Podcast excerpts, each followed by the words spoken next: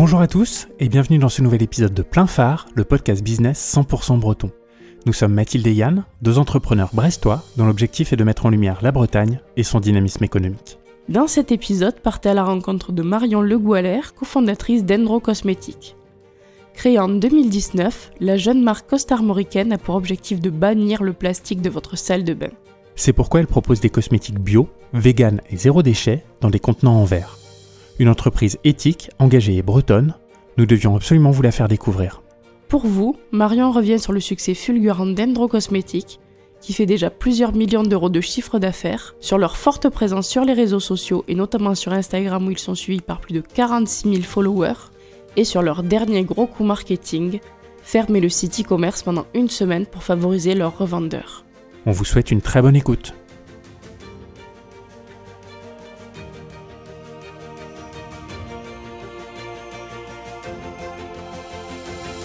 Bonjour Marion, merci de nous rejoindre pour un nouvel épisode de Plein Phare. Est-ce que tu peux commencer par te présenter et nous présenter Endro s'il te plaît? Bonjour, euh, donc du coup moi c'est Marion Le euh, j'ai 28 ans, je suis originaire de Lannion et euh, avec euh, mon copain Boris Logofic, donc on a créé notre entreprise en 2019 qui s'appelle Endro Cosmétiques et on fabrique des produits cosmétiques et d'hygiène euh, 100% d'origine naturelle et surtout zéro déchet. En fait l'idée c'est que ce soit des produits un peu inspirés du euh, do it yourself, donc des produits faits maison. Et vous êtes basé où? Et on est basé à Lannion. Et est-ce que tu peux nous dire quelle est la jeunesse d'Endro Cosmétiques, d'où est venue l'idée et qui l'a eue La jeunesse d'Endro Cosmétiques, en fait, euh, il n'y avait pas trop lieu d'être créé en fait au début.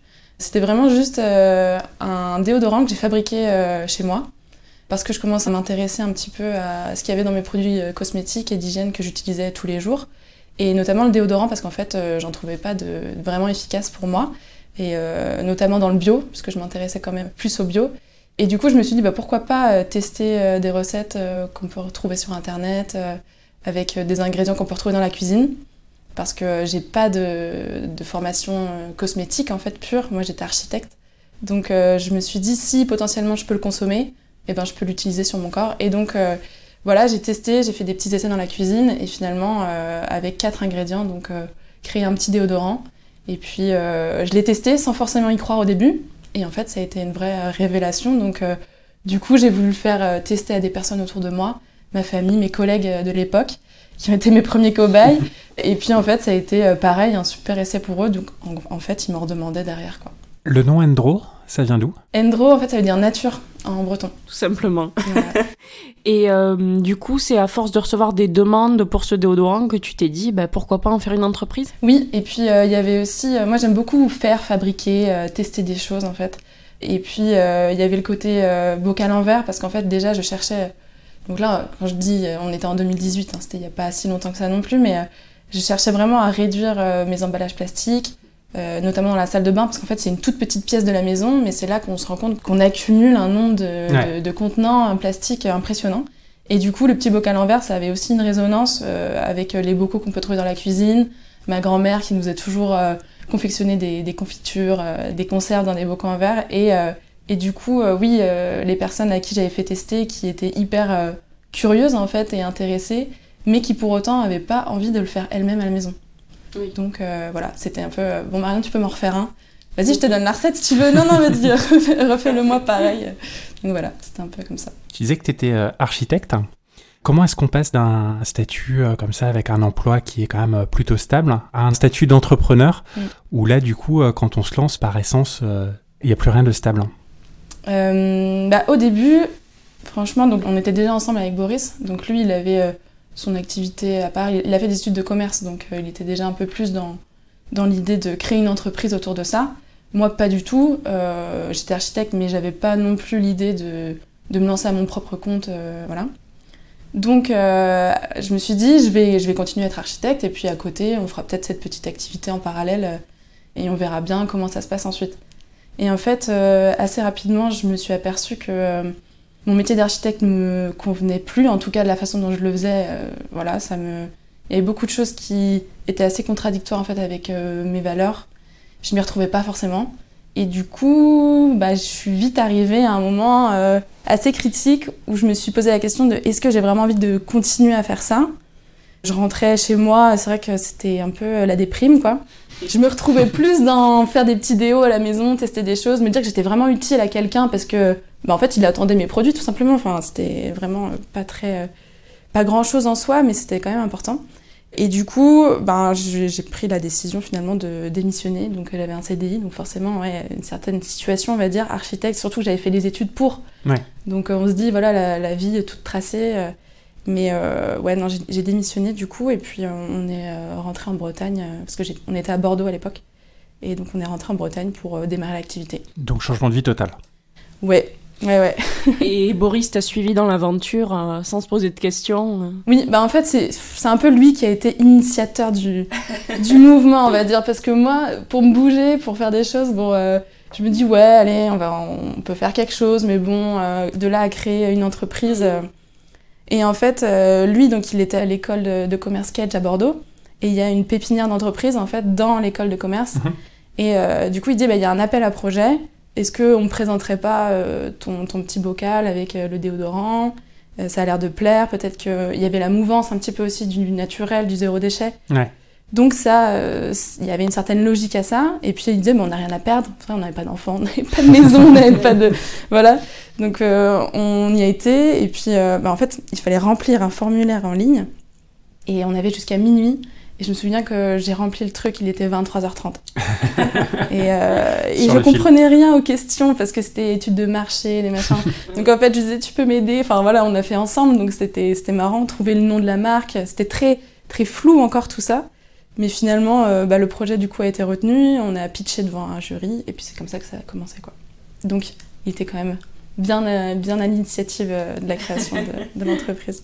Tu le disais tout à l'heure, dans la salle de bain, il y a du plastique euh, partout, que ce soit les flacons de shampoing, de gel douche, euh, le dentifrice, euh, mm. les lotions, le gel, etc.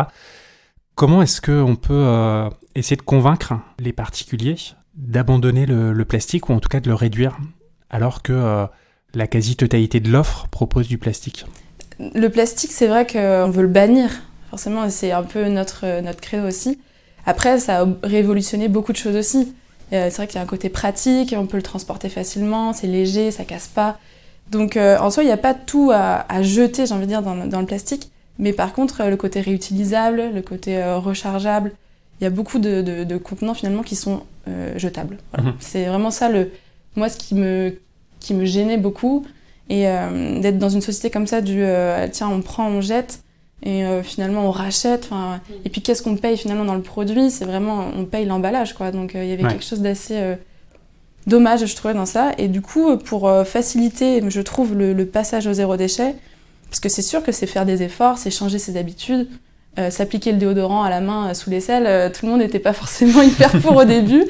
Donc c'est trouver des petites méthodes pour se dire, bon, ok, j'accepte de de changer le contenant du produit que j'utilise tous les jours. Mais par contre, euh, je veux que l'efficacité soit là. Je veux que euh, la texture, euh, la sensorialité soit là aussi. Donc en fait, nous, on s'attache vraiment aujourd'hui à recréer un petit peu des produits conventionnels, en tout cas dans la texture, dans l'odeur, dans voilà, mais avec une proposition, un bocal en verre, une, une, application qui peut être différente. Donc je pense que ouais, pour passer facilement au zéro déchet, il faut quand même que qu'on s'y retrouve dans l'utilisation du produit. Oui, parce qu'il y a souvent des a priori sur ce genre de produit, par exemple que les déodorants solides, bah, euh, euh, ça, ça réduit pas les odeurs, c'est pas aussi efficace qu'un déodorant conventionnel. Comment on lutte contre ces, ces a priori? Ah bah, Je pense que d'abord il faut être convaincu. pour être convaincant, il faut être convaincu. Et, euh, et du coup, pour le coup, c'était vraiment le cas. Donc c'est vrai que moi j'avais aucun mal à, vendre entre guillemets euh, mon produit vu que je l'utilise, euh, j'utilisais et j'utilise toujours aujourd'hui. Et pour moi ça a vraiment changé quelque chose. Donc en fait je me suis dit voilà les gens ils, perdent rien en soi à essayer ce produit euh, dans le sens où c'est complètement naturel, c'est des produits qu'on pourrait presque le manger en fait le déodorant. Donc en soi voilà il n'y a, pas beaucoup de, danger à ça. Et, et du coup la meilleure façon de lutter contre ces a priori eh ben, c'est de, de, le faire tester au plus grand nombre. Mm.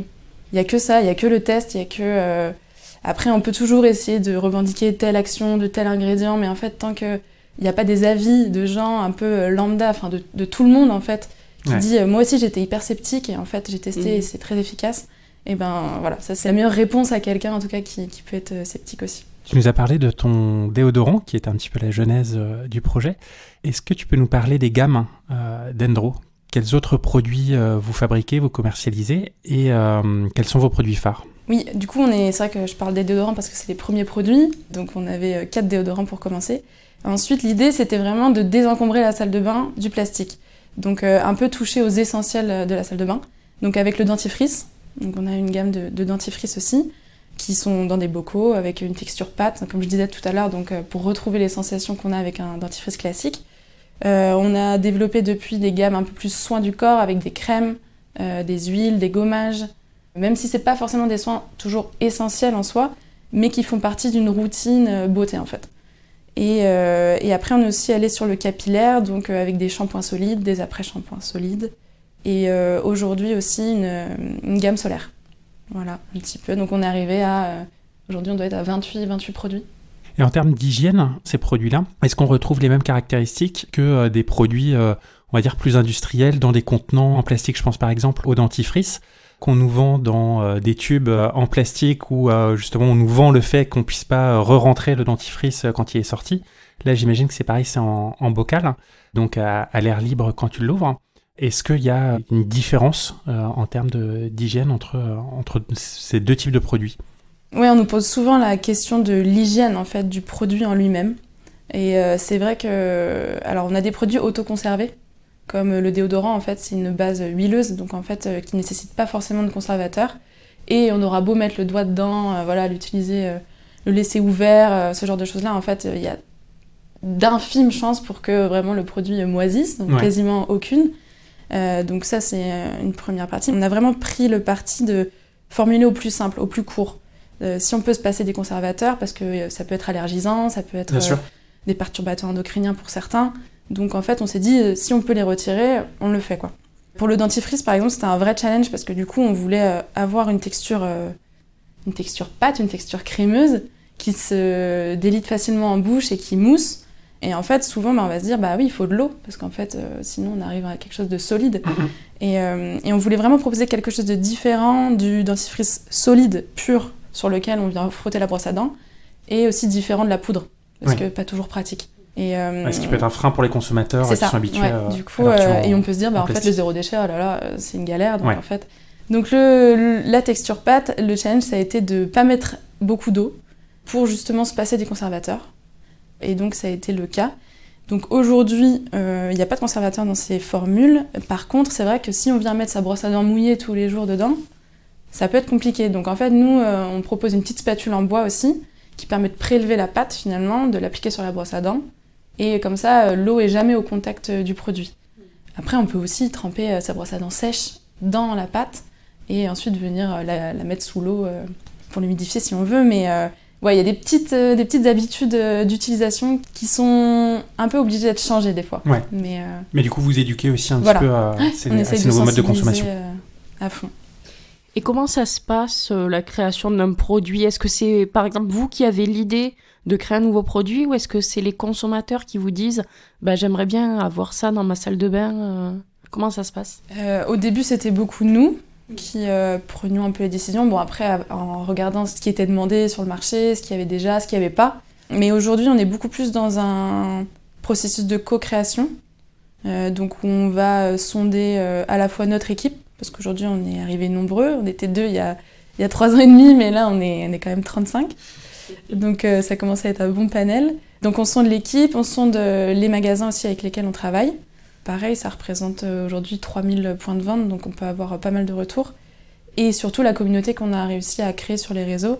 Donc sur Instagram, on est à 46 000 abonnés.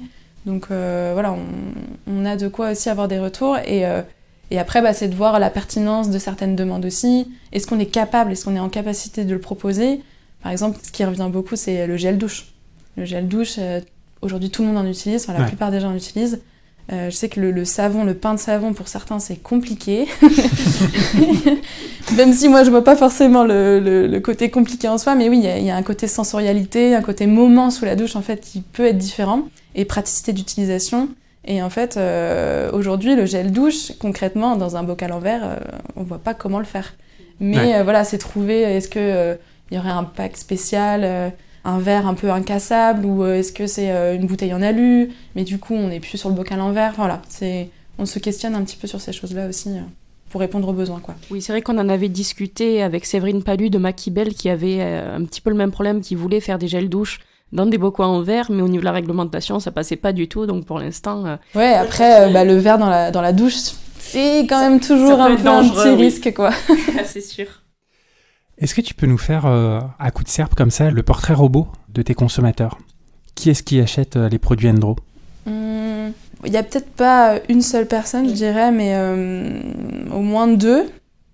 On a, je dirais, la maman, la maman qui euh, vient d'avoir des enfants, ils ont peut-être déjà 3-5 ans, qui se rend compte que euh, voilà, il y a, beaucoup de produits, qu'elle ne sait pas forcément ce qu'il y a dedans.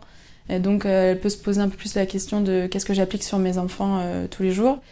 Et puis même pour elle aussi, parce que je pense que peut-être qu'elle utilise les mêmes produits depuis des années, mais sans trop forcément savoir ce qu'il y a dedans non plus. Et puis il y a une, une prise de conscience un petit peu sur ça. Et aussi par rapport à l'environnement, aujourd'hui on en parle tout le temps. Donc je pense qu'elle se pose la question de comment je peux apporter un peu ma pierre à l'édifice, on va dire, et qui s'intéresse au bio aussi. Consomme facilement en biocop par exemple, ou en épicerie vrac. Euh, et euh, donc je pense que ça c'est voilà, la, femme de 40, euh, 45 ans qui prend conscience un petit peu de tout ça. Mhm. Et puis on a aussi la femme qui démarre un petit peu dans la vie active, vers 25, ouais, entre 20 et 25 ans je dirais, qui a un pouvoir d'achat un peu moins important, mais qui se dit qu'en fait finalement, on le dit aujourd'hui, ce qu'on achète c'est un peu, c'est pas un vote en quelque sorte, mais presque. Enfin, c'est, je, décide finalement dans quoi je mets mon argent aussi, et d'avoir comme ça une sorte de d'action sur le futur. Je pense que c'est ce que les gens recherchent aujourd'hui, et du coup qui achètent potentiellement nos produits aussi en épicerie vrac ou en pharmacie. Ça peut être ça aussi. Donc je dirais c'est ces deux personnes-là. Et puis qui essayent toujours de, convaincre un peu les autres aussi euh, autour d'elles. les amis, le copain. Euh, enfin voilà, c'est... oui, globalement, les jeunes sont de plus en plus intéressés mm. par euh, tout ce qui concerne l'écologie, le zéro déchet, et se dirigent peut-être de plus en plus vers, vers les produits comme ceux d'Endro. C'est ça. Selon toi, quelles sont les raisons qui expliquent le succès fulgurant d'Endro? Parce que ça fait seulement trois ans que vous existez et vous réalisez plusieurs millions d'euros de chiffre d'affaires. C'est quoi les ingrédients du succès? Le travail. C'est bien résumé. le travail, mais bon, après, euh, en fait, quand on évolue euh, assez rapidement comme ça, c'est compliqué de, de, savoir où faire les bons investissements. Euh, est-ce que là, je recrute maintenant Qui Trouver des talents aussi, parce que forcément, on n'a pas toutes les on, faisait tout tous les deux au début, mais euh, l'idée c'est quand même de s'entourer de gens qui savent mieux faire que soi. Mhm. Et puis quand on est dans une petite ville comme Lannion, ça peut être un peu plus compliqué aussi. Mais je pense que de, réussir à créer une bonne équipe qui investit aussi dans, dans ce qu'elles font tous les jours, euh, ça, ça a participé forcément au développement de la marque.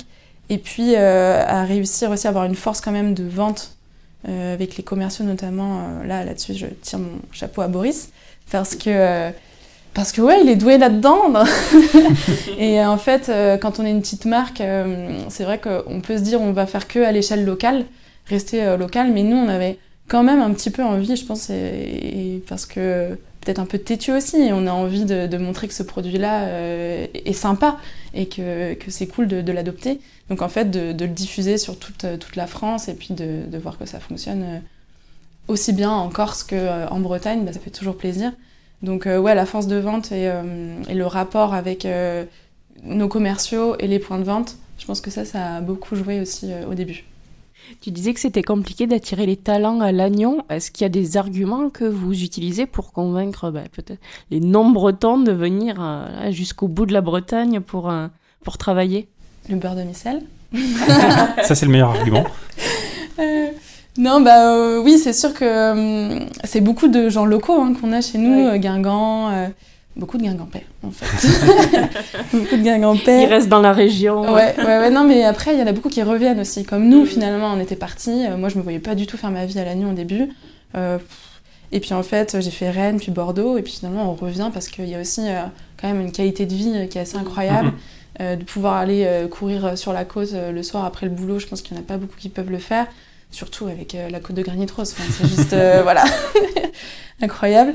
Et puis, ouais, je pense à un confort, qualité de vie. après, on essaye aussi d'être une entreprise assez novatrice. On essaye de, bah, d'intégrer de plus en plus les gens qui travaillent dans l'entreprise aussi pour prendre des décisions. et je pense que ça, peut-être qu'on essaye de le montrer dès le début aussi, quoi. Que on apprend beaucoup par le faire chez nous. Et, je pense qu'il y a des gens qui ont envie de ça aujourd'hui, qui n'ont plus forcément envie euh, de, d'attendre euh, qu'on leur dise quoi faire, mais euh, de, proposer, de, tester des choses. Voilà. Et je pense que là-dessus, c'est un peu l'image qu'on véhicule aussi, nous. Et puis qui cherchent du sens dans leur travail aussi, peut-être. Et Andro a quand même une, certaine vision qui mm. peut attirer les, talents aussi. Oui, c'est sûr qu'aujourd'hui, bah, on le voit, hein, tout le monde se questionne sur le, le sens de ce que je fais aujourd'hui. Alors c'est très dur, euh, autant avant quand on était un peu tous polyvalents. Bah, finalement on faisait un peu de tout et euh, voilà, c'était... On était moins dans la répétition d'une même tâche quoi. Et euh, aujourd'hui, c'est sûr que des, postes comme en logistique, préparateur de commandes ou être en laboratoire de production, pour certains ça peut être un peu moins, moins glamour que les images qu'on véhicule, mais en soi c'est quand même des postes à, responsabilité assez importante parce que ça va du début du produit euh, jusqu'à l'envoi final. Donc en mhm. fait, euh, ça a vraiment euh, son impact chez nous, quoi. Et du coup, aujourd'hui, c'est sur ces postes-là où, c'est un peu plus compliqué de recruter. Mais voilà, après, c'est, je pense qu'il faut venir visiter. On est quand même assez ouvert aux visites aussi. Pendant les entretiens, on favorise quand même des entretiens sur place pour vraiment voir les locaux, qu'on montre comment ça fonctionne. Mais mais c'est sûr qu'on a eu aussi des personnes qui venaient de Paris et euh, alors l'été c'est sympa, euh, la Bretagne, mais l'hiver euh, quand il pleut tout le temps et qu'on peut moins sortir que dans les grandes villes, ouais des fois ça l'a pas fait. Donc, voilà. alors qu'il pleut aussi à Paris. Ouais, c'est clair. Sur la commercialisation, donc vous vendez sur toute la France, l'international, vous y êtes aussi? Oui, on a démarré.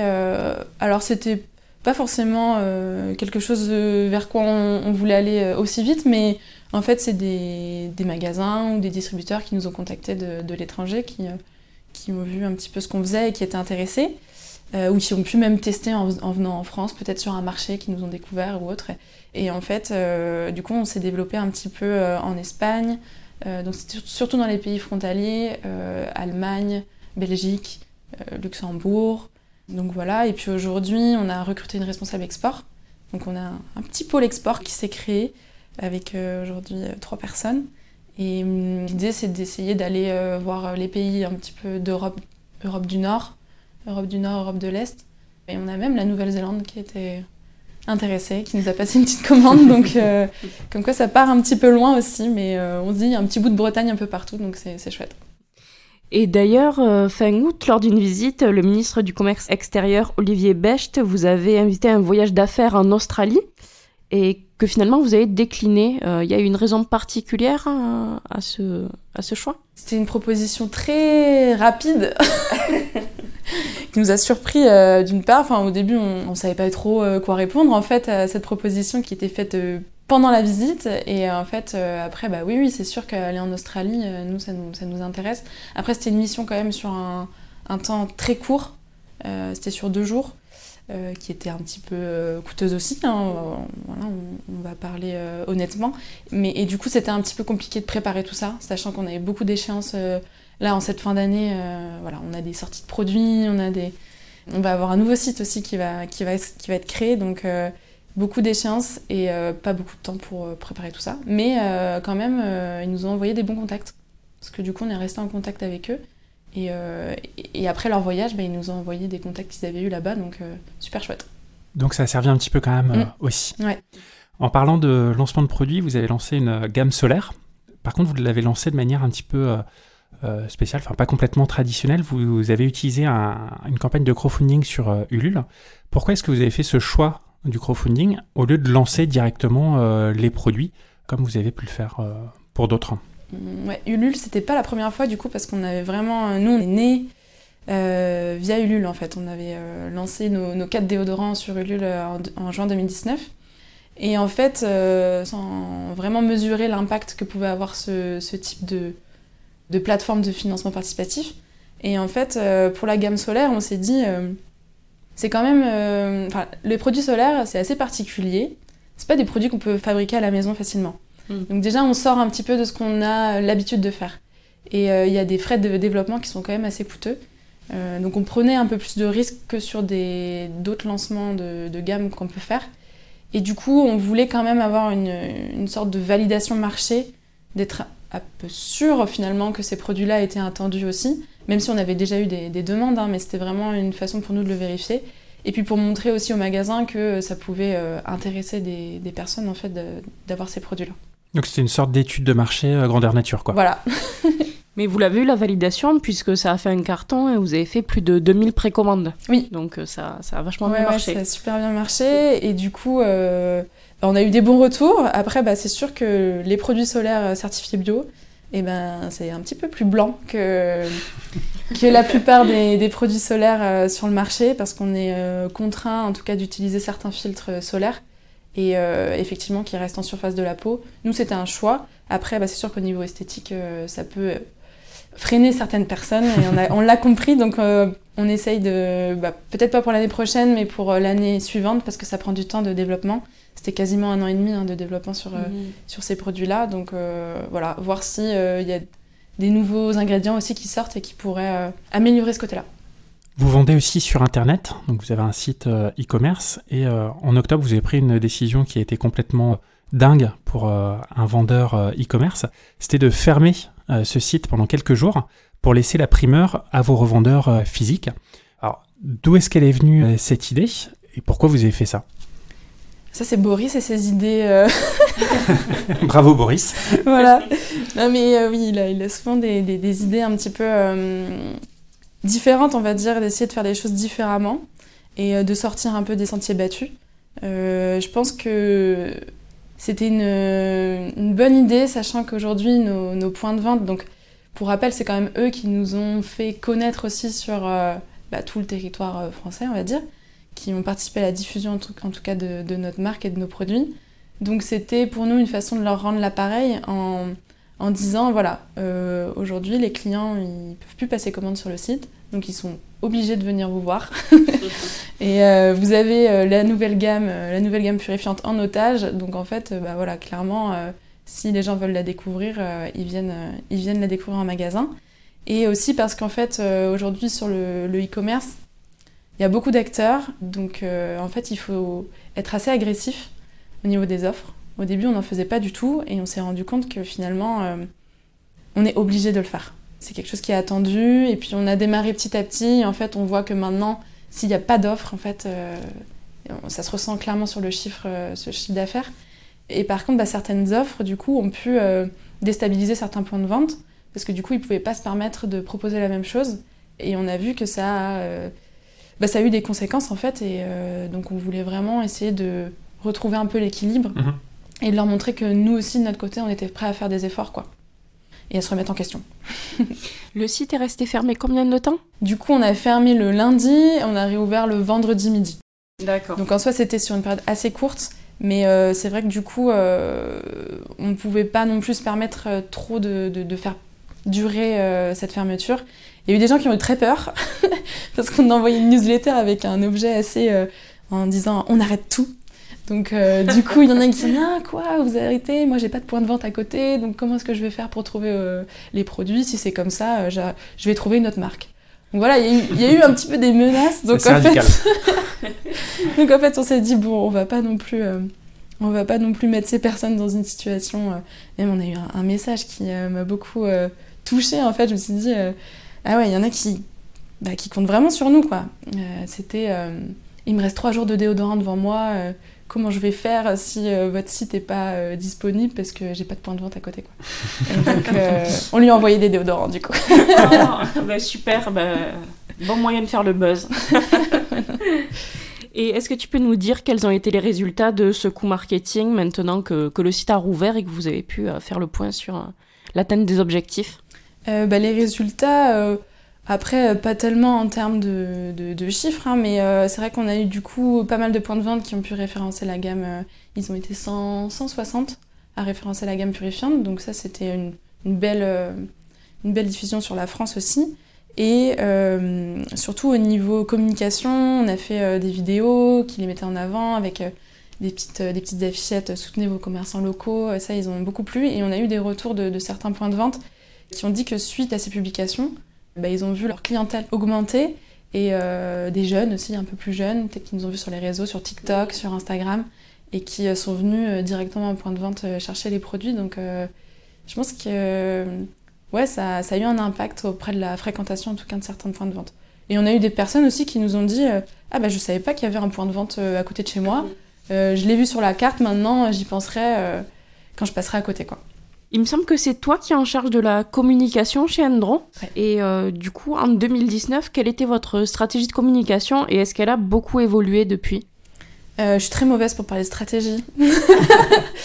Du coup, euh, en fait, la stratégie, euh, nous, c'est surtout de d'être le plus visible possible parce qu'en fait, on est euh, quand même une marque qui est facilement reproductible, enfin, ouais, reproductible, copiable, on va dire, parce qu'un petit bocal en verre, tout le monde en a à la maison.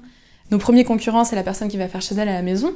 Donc il fallait qu'on soit visible rapidement et donc l'idée c'était d'avoir une belle communauté en tout cas sur Facebook, Instagram pour bah, montrer que que ces produits-là euh, avaient toute leur place euh, sur les étagères des salles de bain en France. Et puis aujourd'hui, on essaye de développer plus TikTok. En fait, on s'adapte quand même euh, pas mal à, bah, aux nouveaux réseaux, hein. mhm. aller chercher un petit peu plus les jeunes aussi. Même si ils n'ont pas toujours le budget pour acheter ces produits-là, mais ils vont en parler, ils sont un peu plus sensibles aussi aux questions environnementales, pour la santé aussi. On l'a vu après le Covid, hein, les gens se sont quand même beaucoup questionnés sur les produits qu'ils consommaient essayer de favoriser le local aussi. Euh, donc euh, la stratégie est toujours un petit peu la même en soi. On essaye de développer la communauté sur nos réseaux sociaux, de faire un petit peu des, petites opérations un peu euh, choc de temps en temps, mais de rester toujours une marque accessible. Donc on aura beau avoir de plus en plus de demandes, vraiment on met un point d'honneur à répondre à tous les commentaires, à vraiment accompagner le client dans les petites problématiques du quotidien, comme on disait comment est-ce que j'utilise ça, est-ce que je dois l'appliquer tous les jours, est-ce que ça convient à mon adolescent de 12 ans? Donc euh, c'est vraiment ce côté-là, euh, être pédagogue en fait, on essaye toujours de, de garder cette euh, dimension-là. Tu disais que la communauté était hyper importante, vous avez quasiment 50 000 followers sur Insta. Est-ce que, de ton point de vue, une marque de cosmétiques aujourd'hui peut réussir sans être sur ses réseaux sociaux, sans communauté? Hmm. Ou en tout cas une marque euh, dans, dans, le style euh, d'Endro Non, je pense pas. Euh, c'est peut-être un peu triste, mais non, c'est vrai. Hein. On est quelque part obligé. Maintenant, pour vendre des produits, il faut des avis aussi. S'il n'y a pas d'avis, les personnes ont beaucoup plus de mal à tester. Donc, on essaye de récolter au maximum d'avis sur les produits, qu'ils soient bons, mauvais. pareil, quand ils sont mauvais, on essaye de comprendre pourquoi. Est-ce que la personne euh, l'a bien utilisé? Est-ce qu'elle a compris euh, vraiment euh, dès le début bah, à quoi s'attendre avec ce produit-là? Est-ce que c'est trop différent de ce qu'il avait l'habitude d'utiliser aussi? Des fois, c'est ça. Hein. Donc, et puis, à quel point est-ce qu'on peut améliorer nous Parce que du coup, on a toute la formulation aussi en interne, donc on est capable de retravailler certains produits s'il y a vraiment des, des problèmes. mais aujourd'hui, ouais, sans réseau, c'est compliqué. Après, il faut s'exposer sans trop s'exposer non plus. On n'est pas à l'abri du bad buzz. Euh, aujourd'hui, il y, a des, y a des pages comme Balance ta startup. Il y a, il y a beaucoup de choses qui peuvent faire du mal à, des petites marques. Donc, il faut vraiment maîtriser sa communication. Et du coup, c'est hyper important de se blinder au niveau, euh, au niveau personnel aussi parce qu'on peut vite se sentir attaqué. Euh, on a eu hein, des, très mauvais commentaires, euh, des personnes très énervées au téléphone, par mail. Donc non, nous, on essaye vraiment de... Il bah, faut se justifier, en fait, tout, tout doit être expliqué aujourd'hui. Donc d'où la transparence, besoin de transparence. Je pense que là-dessus, de toute façon, maintenant, on peut plus y échapper et il faut rester vrai dans ce qu'on fait, quoi. Je pense que c'est ce qu'il faut faire. Et puis l'avantage sur les réseaux sociaux, c'est qu'après, on peut avoir une communauté qui défend les produits et le bouche à oreille est très vite euh, important sur les réseaux sociaux. Bah, les réseaux sociaux, c'est l'ancien euh, bouche à oreille. Hein. C'est ça. et c'est ce qui permet de, faire, euh, de, de, développer une marque. Donc, hyper important. Vous publiez de plus en plus de vidéos sur Instagram, vous avez un compte TikTok depuis 2021, vous avez aussi une chaîne YouTube. Est-ce que la vidéo, c'est le contenu qui vous apporte le plus d'engagement? Euh, Ben justement, on est en train un peu de se réinterroger sur. Euh, on voit que sur Instagram, ça s'essouffle un peu, euh, même si on a un feed qui est hyper quali avec des photos qui sont quand même beaucoup plus pro que ce que je pouvais faire avant parce qu'on a Kelly en interne qui est, photographe aussi à côté, donc forcément c'est plus agréable à regarder.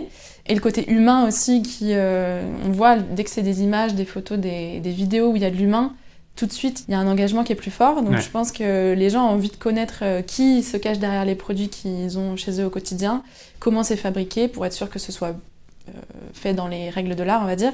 Et puis, euh, ouais, se sentir un petit peu partie prenante de l'histoire, quoi. Mais il y a aussi LinkedIn. Et LinkedIn, on met pas forcément de vidéos. Mais Boris est très. Il publie tous les jours quasiment. ouais, ouais, il développe son personal branding à fond. Et on voit que LinkedIn, c'est aussi quand même une, une source, alors peut-être plus au niveau euh, euh, rapporteur d'affaires, entre guillemets, au niveau B2B, mais euh, c'est pas mal aussi en termes de visibilité. Vous avez un budget pub sur les réseaux sociaux qui est assez important. On parle de plusieurs dizaines de, milliers d'euros. On est à peu près à 20 000 euros par mois, c'est toujours ça? Ouais, on est autour de ça. Hein, Parce que bah, c'est pareil. Hein, en fait, on parlait tout à l'heure des réseaux sociaux. Est-ce qu'une marque peut vivre sans réseaux sociaux euh, non, mais sans pub aussi c'est compliqué quand on a un, site e-commerce euh, ou alors il faut avoir un très bon référencement naturel. Euh, il faut avoir des influenceuses qui parlent de vous tout le temps pour qu'en fait on connaisse votre marque. Donc la pub, oui, aujourd'hui bah, c'est gros, un gros budget chez nous, mais, mais on essaye toujours de, de, garder une certaine rentabilité. On peut pas se permettre de, de lâcher comme ça. Mm. Euh, de l'argent. Donc en fait, toutes les semaines, on a un point aussi pour vérifier qu'on respecte bien euh, euh, certains ratios, certains rapports en fait. Et du coup, ça nous permet comme ça de, rester quand même assez cohérent, en tout cas entre dépenses et ce qu'on a en retour. Justement, est-ce que tu aurais quelques petits tips à nous donner pour réussir ces campagnes de promotion sur les réseaux sociaux? Ben, Pareil, là, aller chercher, il faut aller chercher des gens qui savent le faire. Mmh. nous, on ne le fait pas tout seul en interne, on a, une agence, en fait, c'est euh, deux anciens copains euh, de, de Kedge, de Boris, euh, qui se sont lancés à leur compte et en fait qui nous accompagnent depuis le début aussi là-dessus, qui vont créer les campagnes, aller tester différents, différents intérêts pour cibler différentes personnes. Et, et, par contre aussi, ce qui est important, c'est aujourd'hui, on est dans un monde où on scrolle à fond, et qu'est-ce qui va faire que la personne s'arrête? Mmh. Et en fait, nous, on teste, on peut avoir une vidéo, mais on va avoir 15 euh, déclinaisons. Quoi. Et peut-être dans ces 15 déclinaisons, c'est les trois premières secondes qui changent seulement. Mais euh, c'est toujours de trouver euh, qu'est-ce qui va faire que la personne va s'arrêter en fait.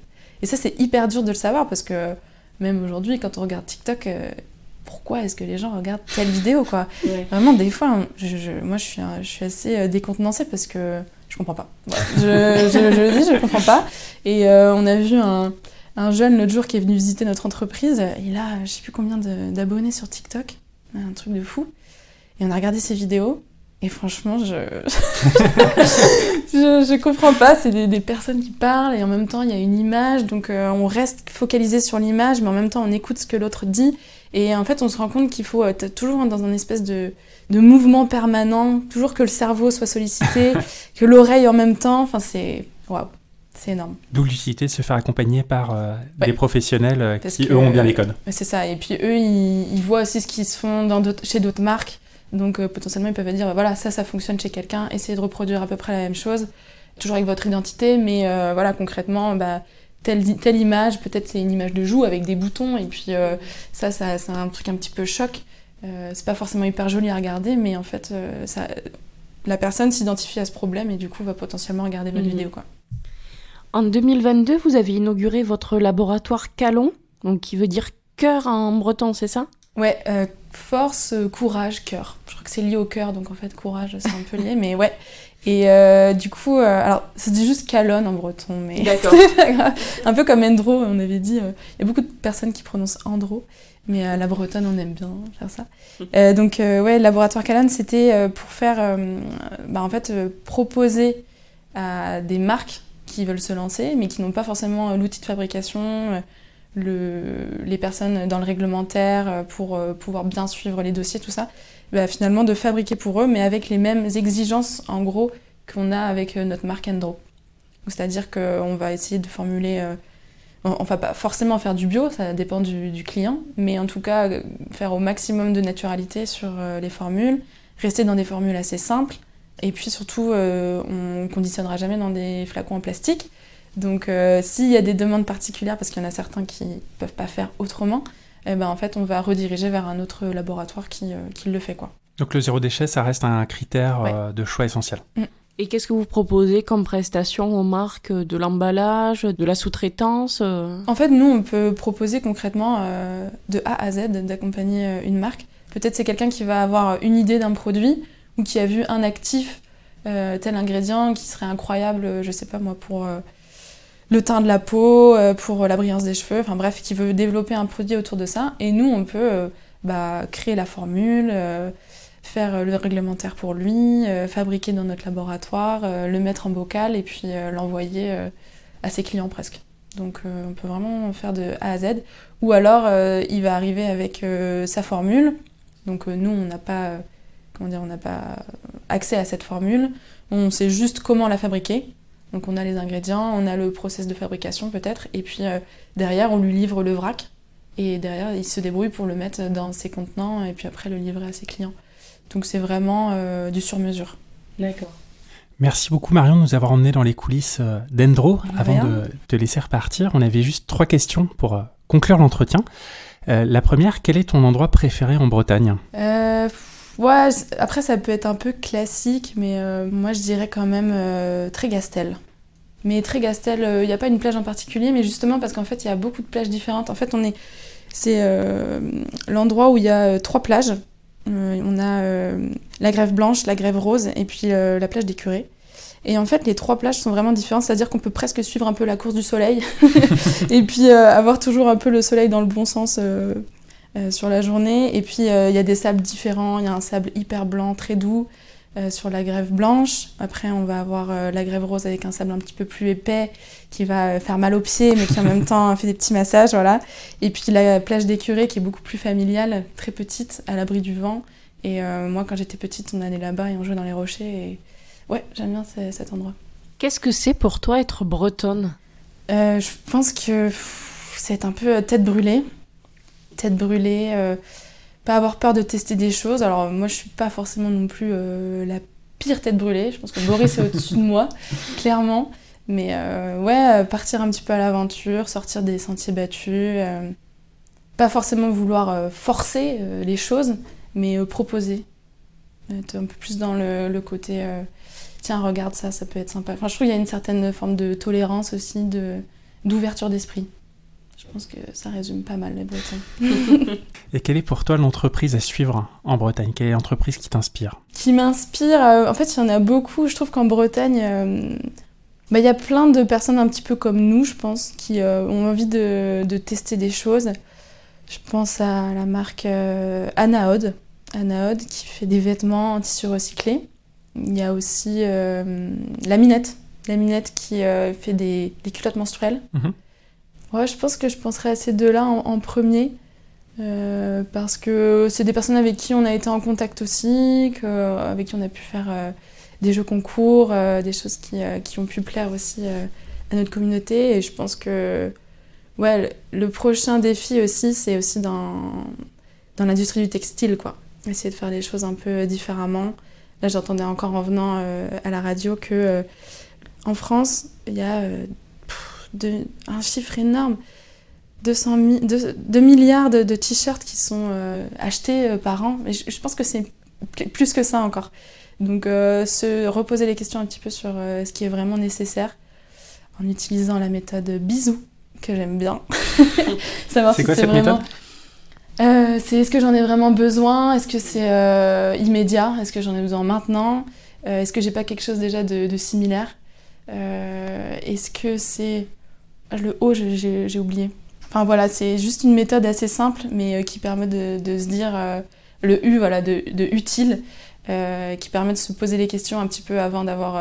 on peut avoir un coup de cœur, mais de se dire bon, ok, est-ce que vraiment. Est-ce que ça va me servir? Voilà, est-ce que c'est nécessaire? Merci beaucoup d'avoir pris le temps de répondre à, toutes nos questions sur Endro. Est-ce que tu peux nous rappeler l'adresse du site web? Et les réseaux sociaux sur lesquels est présent Endro euh, Du coup, notre euh, site internet, donc c'est endro-cosmétique.com. donc cosmétique au pluriel, et en français. et ensuite, vous pouvez nous suivre du coup sur Instagram, donc c'est pareil, c'est endro underscore cosmétique. Et sinon sur Facebook aussi et TikTok.